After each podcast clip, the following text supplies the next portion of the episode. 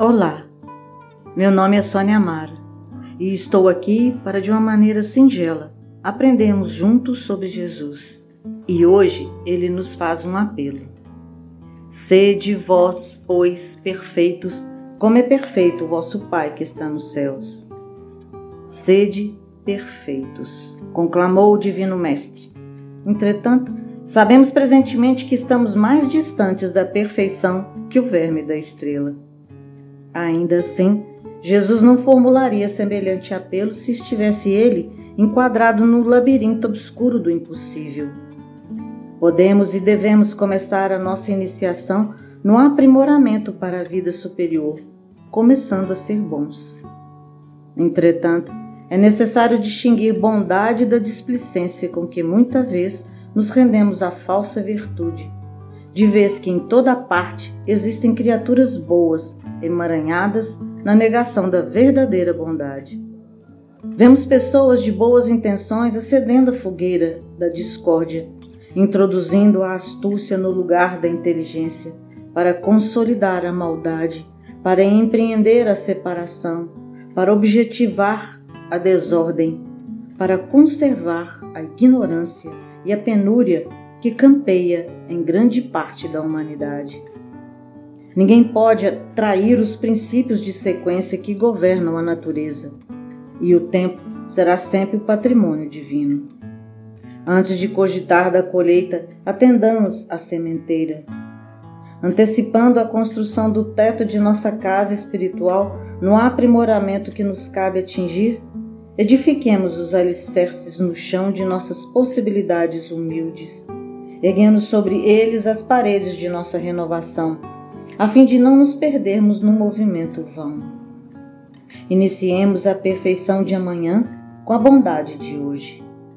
Ninguém exige que sejamos de imediato o paradigma do amor que o Mestre nos legou, mas podemos ser desde agora o cultor da compreensão e da gentileza dentro da própria casa.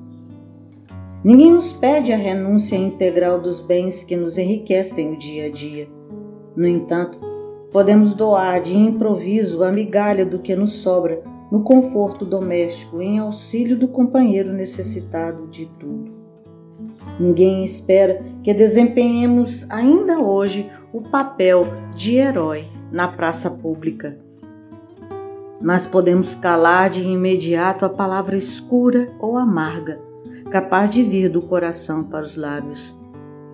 Ninguém espera que sejamos o remédio para todas as doenças, entretanto, ainda hoje, podemos ser o enfermeiro aliviando as úlceras dos enfermos relegados ao abandono.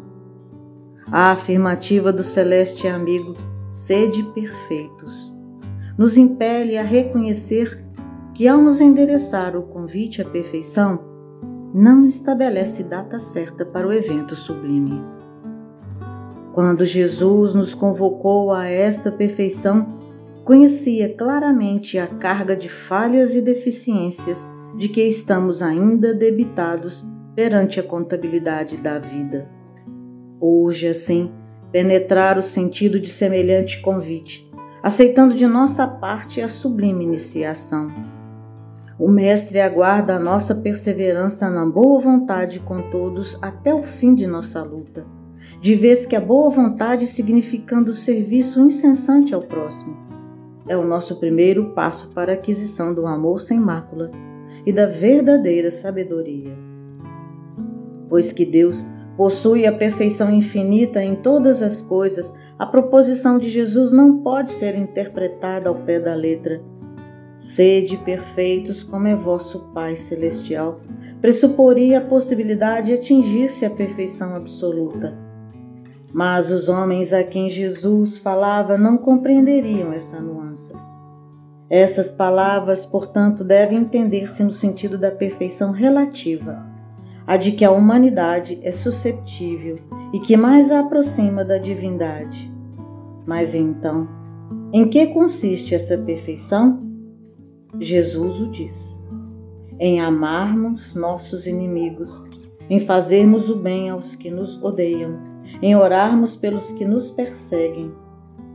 Mostra ele desse modo que a essência da perfeição é a caridade na sua mais ampla acepção, porque implica a prática de todas as outras virtudes.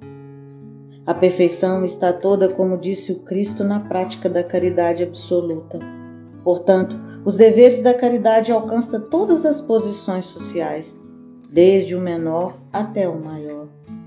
Nenhuma caridade teria que praticar um homem que vivesse insulado. Aquele, pois, que se isola, priva-se voluntariamente do mais poderoso meio de aperfeiçoar-se. Não tendo de pensar senão em si, sua vida é de um egoísta. Unicamente no contato com seus semelhantes, nas lutas mais árduas, é que ele encontra o ensejo de praticá-la. Fica claro, então, o ensinamento maior para todos nós: amar para adquirir a perfeição.